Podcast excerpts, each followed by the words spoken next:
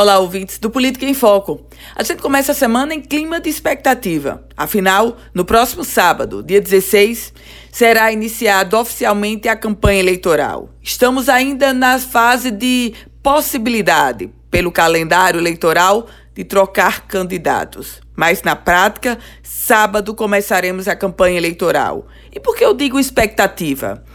O Rio Grande do Norte, ele tem hoje oito candidatos ao governo. Por si só, já é um dos maiores índices da história política do Rio Grande do Norte. O estado Potiguar tem hoje 16 candidatos ao Senado Federal. A expectativa a qual eu me refiro é sobre o tom e o ritmo que cada um dos candidatos dará para a sua postulação, para a sua candidatura, para o seu contato com o eleitor.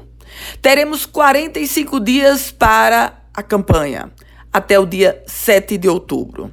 As pesquisas mostram aparente favoritismo ou não, independente dos números.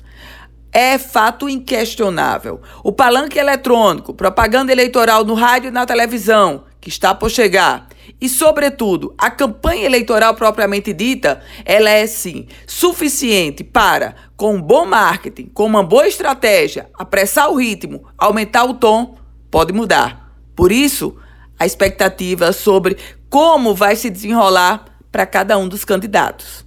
Eu volto com outras informações aqui no Política em Foco com Ana Ruth Dantas.